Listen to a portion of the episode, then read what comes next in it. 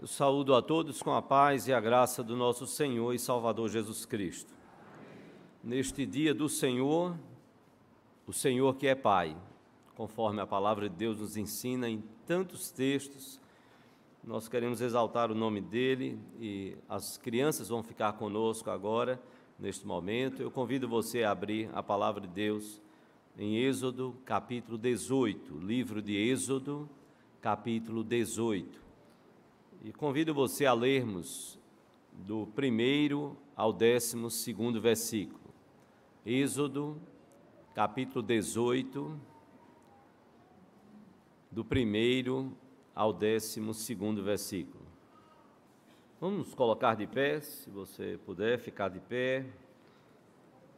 Eu peço a sua atenção na leitura da palavra, Êxodo 18, do primeiro ao décimo segundo versículo.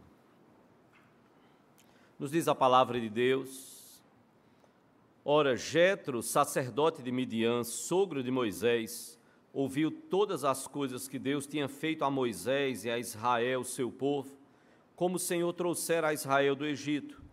Jetro, sogro de Moisés, tomou a Zípora, mulher de Moisés, depois que este lhe a enviara, com os dois filhos dela, dos quais um se chamava Gerson, pois disse Moisés: Fui peregrino em terra estrangeira, e o outro Eliezer, pois disse: O Deus de meu pai foi a minha ajuda e me livrou da espada de Faraó.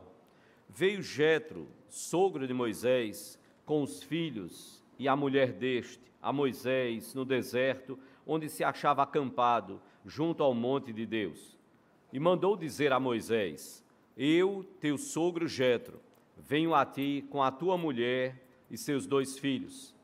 Então saiu Moisés ao encontro do seu sogro, inclinou-se e o beijou, indagando pelo bem-estar um do outro. Entraram na tenda. Contou Moisés a seu sogro tudo o que o Senhor havia feito a Faraó e aos egípcios por amor de Israel e todo o trabalho que passaram no Egito, e como o Senhor os livrara. Alegrou-se Jetro de todo o bem que o Senhor fizera a Israel, livrando-o das mão, da mão dos egípcios, e disse: Bendito seja o Senhor, que vos livrou da mão dos egípcios e da mão de Faraó. Agora sei que o Senhor é maior que todos os deuses, porque livrou este povo de debaixo da mão dos egípcios, quando agiram arrogantemente contra o povo. Então Jetro, sogro de Moisés, tomou o holocausto e sacrifícios para Deus, e veio Arão e todos os anciãos de Israel para comerem pão com o sogro de Moisés diante de Deus. Eu chamo sua atenção para o versículo 4, quando a palavra nos diz: e o outro Eliezer, pois disse: O Deus de meu pai foi a minha ajuda e me livrou da espada de Faraó. O Deus de meu pai foi a minha ajuda. Vamos curvar a nossa fronte, vamos orar ao Senhor nesse momento. Pai amado, nós estamos na tua presença neste dia que o Senhor fez para o louvor da sua glória.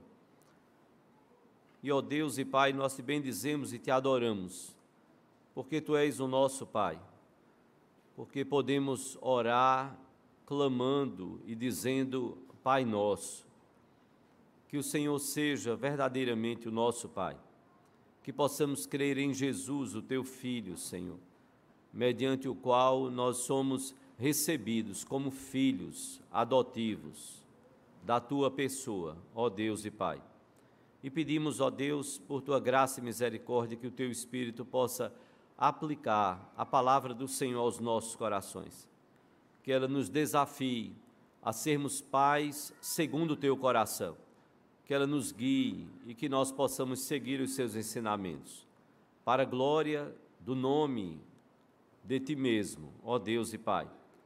E para a felicidade das nossas vidas e famílias como pais terrenos que somos.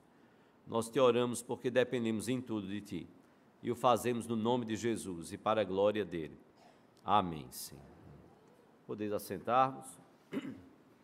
Do que se tem notícias, irmãos, o Dia dos Pais ele passou a ser comemorado. Ele passou a ser comemorado na data 19 de junho de 1910, nos Estados Unidos, quando uma filha de um veterano de guerra homenageou seu pai, agradecida a Deus, porque tendo a sua mãe falecido, teve ele que criar estes filhos sozinhos, sozinho. E esta filha, chamada Sonora Louis Dodd, ela agradeceu a Deus pela vida do seu pai, William Jackson Smart. Depois dessa data, 19 de junho, ela passou por decreto do presidente Richard Nixon, passou a ser considerada o terceiro domingo de junho nos Estados Unidos. No Brasil, essa data só foi comemorada pela primeira vez no ano de 1953, no dia 16 de agosto. E o desejo era de um publicitário chamado Silvio Bering. Ele era editor do jornal o Globo e também era o responsável editor da rádio do mesmo nome a, a ideia, de certa forma, em colocar no dia 16 de agosto era para homenagear e considerando ser o Brasil um país extremamente católico, era para homenagear o que era considerado como São Joaquim, pai de Maria, mãe do nosso Senhor Jesus Cristo, a quem Deus usou para encarnar o seu filho. Depois, então, essa data do 16 de agosto foi deslocada para, como nós temos ainda hoje, até hoje, o segundo domingo, o segundo domingo de agosto. Cada pai pode testemunhar, e assim nós esperamos que seja de fato. Cada pai pode testemunhar a beleza, a profundidade, a responsabilidade, a grandeza de ser pai. Que privilégio! Que privilégio dado por Deus que é chamado de Pai na Bíblia, a quem o próprio Senhor Jesus Cristo chama de Pai, a quem nos ensinou a orar e fazer a oração que ficou conhecida como a oração do Pai Nosso. Que responsabilidade, irmãos, nós temos como pais. Também quando, e aí é o que eu quero chamar a sua atenção, o texto que nós lemos, quando colocamos os nomes dos nossos filhos, quando colocamos os nomes nos nossos filhos. Estou aqui com o pai, é um privilégio tê-lo e agradeço a Deus por isso. Petrônio, Omar, Querino, Queué, Tavares. E aí me presenteou com o nome dele como o primeiro dos sete filhos.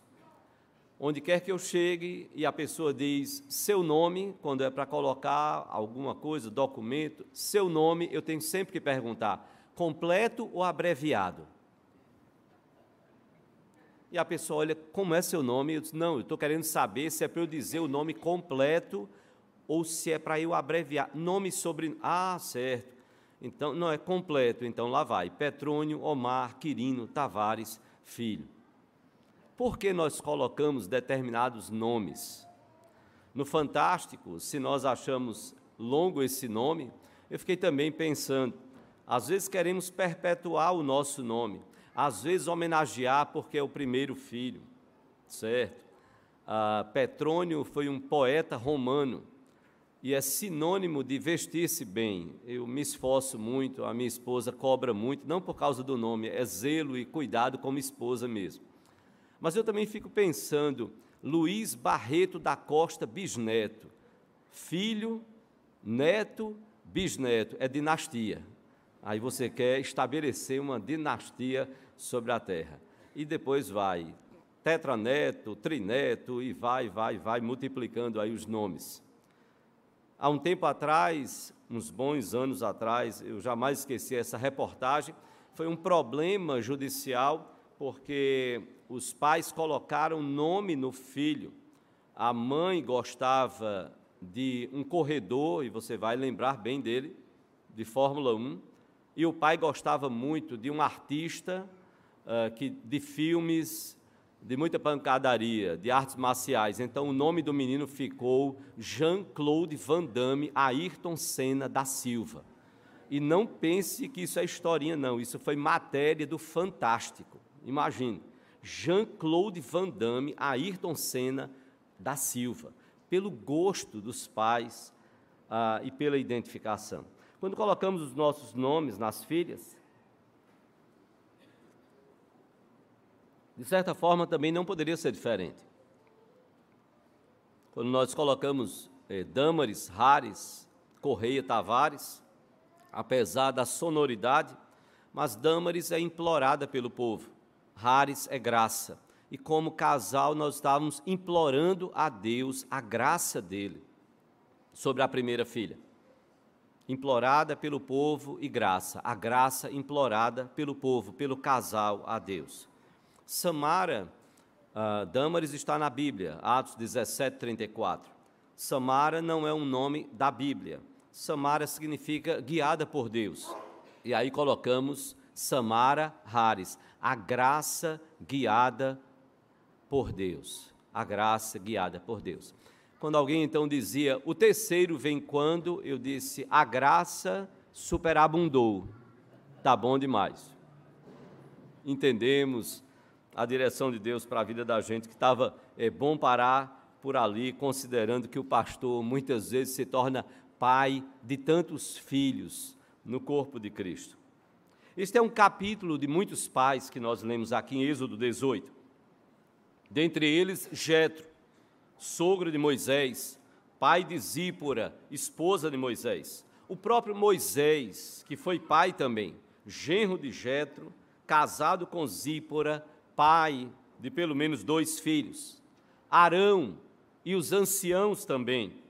Era muito comum o judeu casar ainda muito jovem. E para fazer parte dos anciãos, e pensando até na palavra presbítero, era pressupor culturalmente que era alguém experiente, alguém que já tinha um certo tempo de vida. E desta forma também precisava, como o judeu casava, o israelita casava muito cedo, era alguém que então pressupunha-se que tinha então também família. A conversa aqui é uma conversa entre os dois, entre Jetro e Moisés. Moisés testemunha aqui as grandezas de Deus, que Deus havia operado contra Faraó no Egito, libertando seu povo. Jetro, por sua vez, como sogro, reconhece a onipotência de Deus.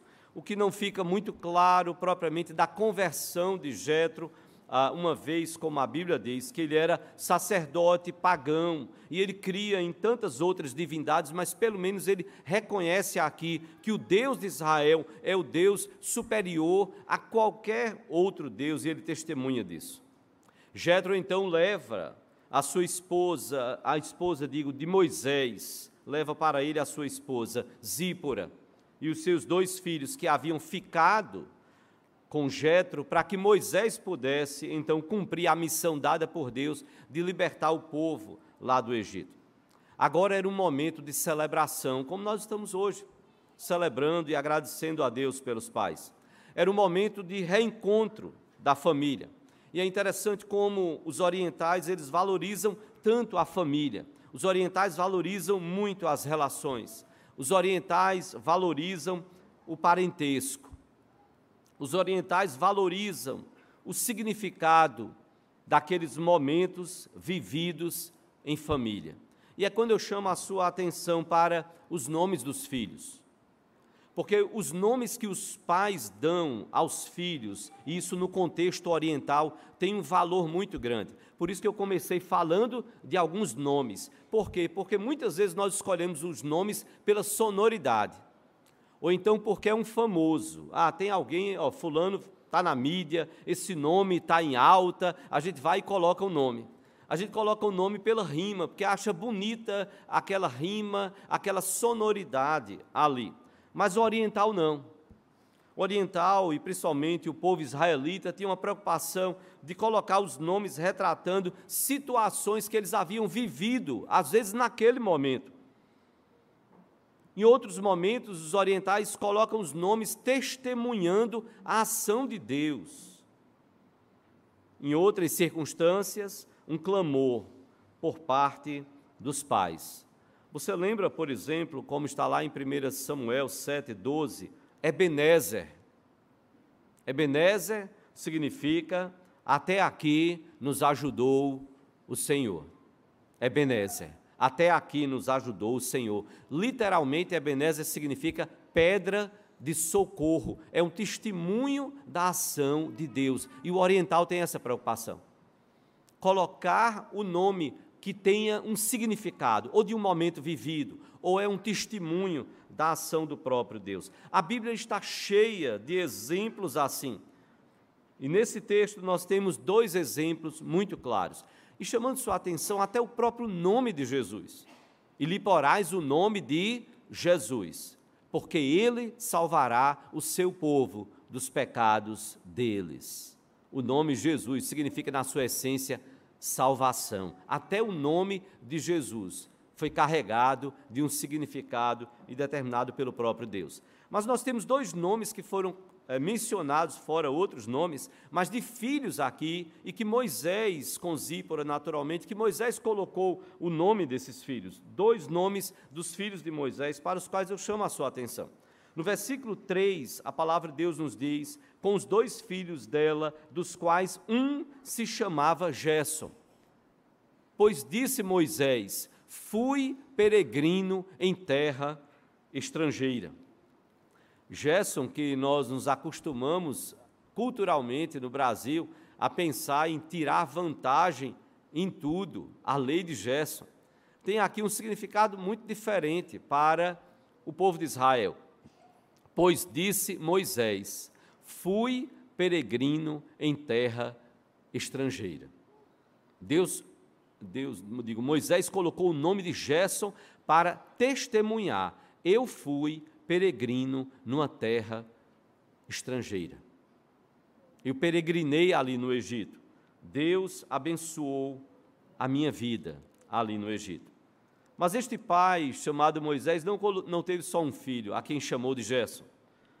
A Bíblia então nos diz no versículo 4: E o outro, Eliezer, pois disse: O Deus de meu pai foi a minha ajuda e me livrou da espada de Faraó. Eu não fui só peregrino. No seu segundo filho, ele então coloca o nome Eliezer, pois disse: O Deus de meu pai foi a minha ajuda e me livrou da espada de Faraó. Os pais de Moisés, como é testemunhado lá em Êxodo, capítulo 6, versículo 20, a sua mãe, chamada Joquebede, o seu pai, Anrão, o seu pai viveu 137 anos. 137 anos, como está lá em Êxodo capítulo 6, versículo 20. Anrão tomou por mulher Joquebede, sua tia e ela lhe deu a Arão e Moisés. Arão e Moisés, como sabemos, irmãos. E os anos da vida de Anrão foram 137 anos. Anrão era da tribo de Levi, que depois ela foi designada por Deus para servir exclusivamente no templo. De Anrão veio o primeiro sacerdote de Israel, depois que o povo saiu do Egito, que foi Arão, irmão, filho de Anrão e irmão de Moisés. Ou seja, era uma família que servia ao Senhor. A menção de Moisés e o testemunho sobre a relação de seu pai com o Senhor Deus é algo tremendo e maravilhoso.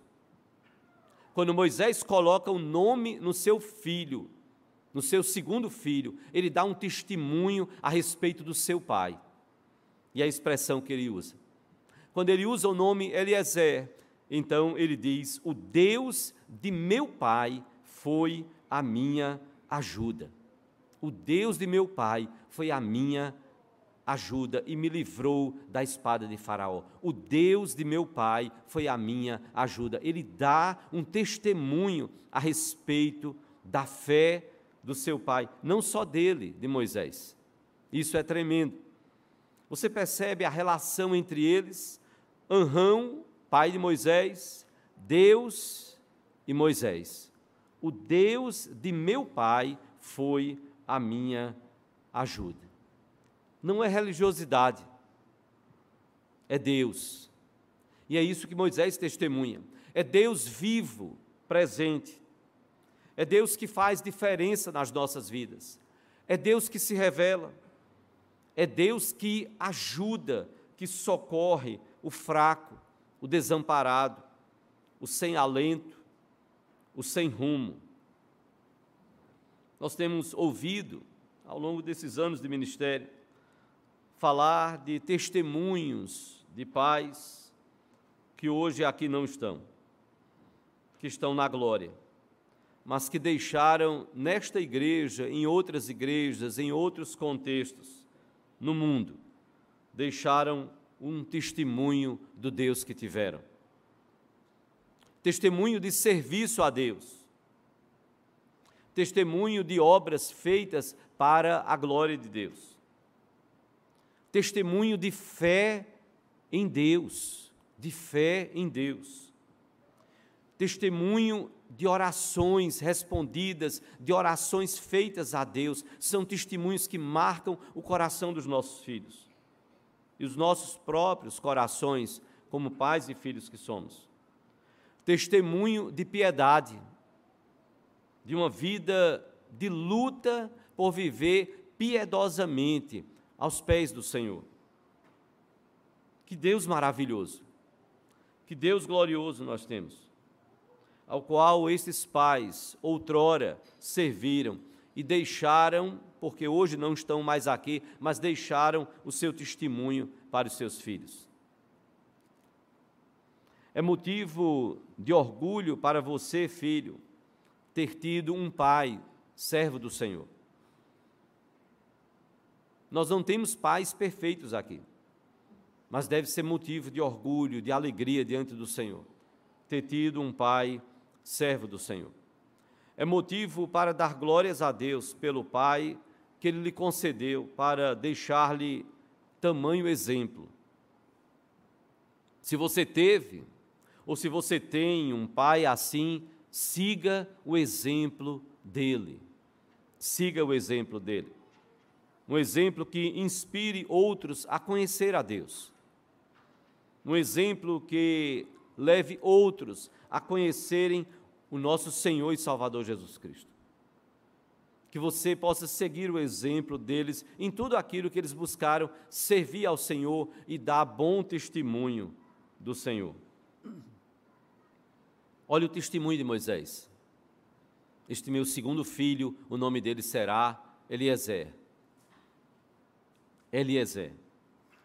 E olhando para o que Moisés disse: o Deus de meu pai foi a minha ajuda.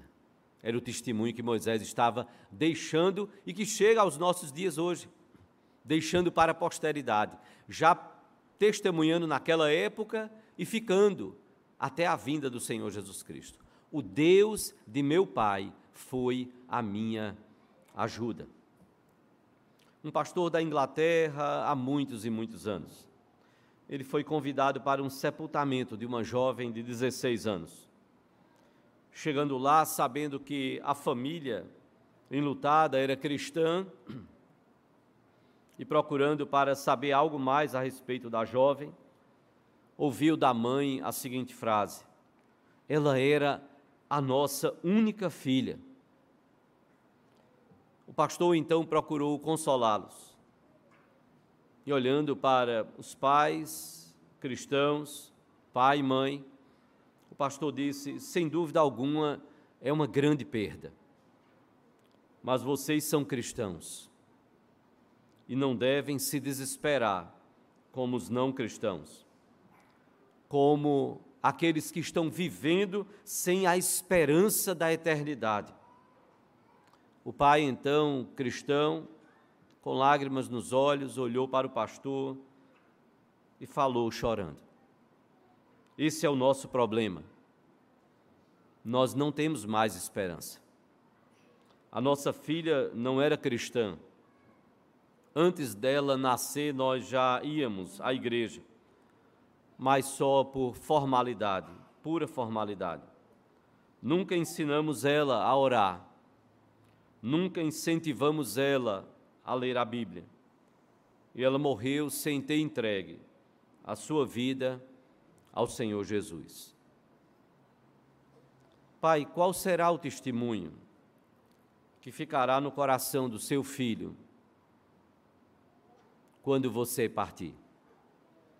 Qual vai ser o testemunho que vai ficar no coração dos seus filhos quando você partir? Moisés colocou o nome de Eliezer, dizendo: Deus é minha ajuda. Pense em você deixar o testemunho.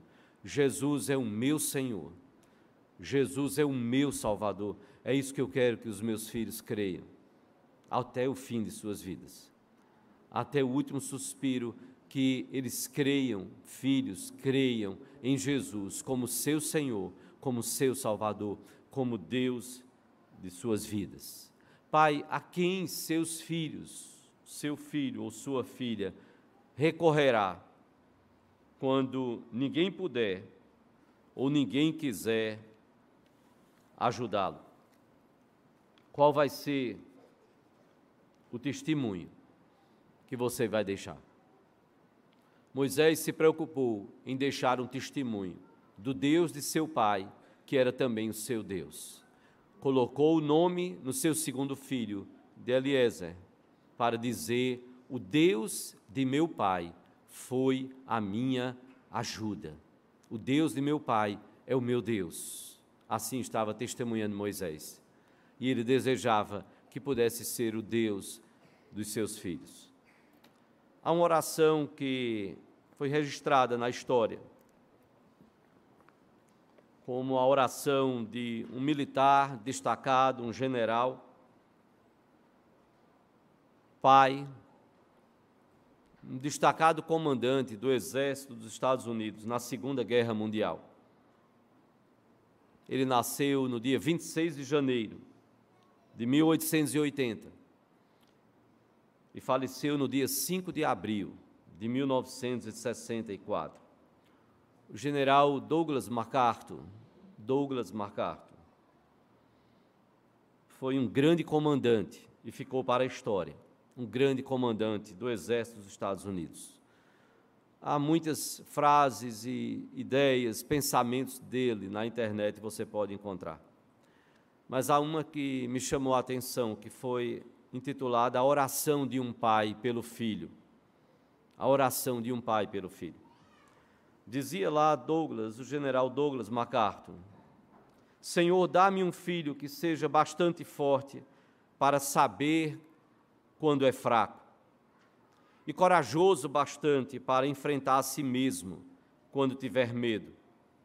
Senhor, dá-me um filho que seja orgulhoso e inflexível na derrota inevitável mas humilde e manso na vitória. Dá-me um filho que te conheça e que saiba que conhecer-se a si mesmo, que é a pedra angular do saber. Guia-o, te suplico, não pelo caminho fácil do conforto, mas sob a pressão e o aguilhão das dificuldades e dos obstáculos. Que ele aprenda a manter-se ereto, na tempestade e ter compaixão dos malogrados. Dá-me um filho de coração puro e ideais elevados, um filho que saiba dominar-se antes de pensar em dominar os outros, um filho que aprenda a rir, mas não desaprenda a chorar, um filho que tenha olhos, olhos para o futuro mas que nunca esqueça o passado. E depois que lhe tiveres concedido todas estas coisas, dá-lhe compreensão bastante para que seja sempre um homem sério, sem contudo se levar demasiado a sério. Dá-lhe humildade, Senhor, para que possa ter sempre em mente a simplicidade da verdadeira grandeza, a tolerância da verdadeira sabedoria, a mansidão da verdadeira força. Então eu, seu pai, ousarei murmurar: não vivi em vão, não vivi em vão. Senhor, dá-me um filho. Essa foi a oração do general Douglas MacArthur. A minha oração é que, quando você partir, possa ficar o testemunho que foi dado por Moisés, ao colocar o nome de Eliezer, pensando no que Deus tinha operado e continuaria operando na sua vida. O Deus de meu pai foi a minha ajuda. Pode ser que você olhe para o seu pai e não veja nele um exemplo de um homem de Deus, que esteja seguindo os passos do Senhor, que esteja na fé no Senhor Jesus Cristo. Seja você filho, um exemplo para a próxima geração, e seja você filho. Talvez você até seja filho e pai. Seja você pai, filho, um exemplo até para as gerações anteriores que estejam ainda vivas e para as gerações futuras. Assim Deus permita. O Deus de meu Pai foi a minha ajuda. Que você possa testemunhar do Senhor Jesus Cristo, que é Deus, que é o Filho de Deus. Que você possa viver para a glória dele e possa então dar o testemunho, assim como Moisés o fez. Que Deus nos abençoe. Que Deus abençoe a cada pai aqui.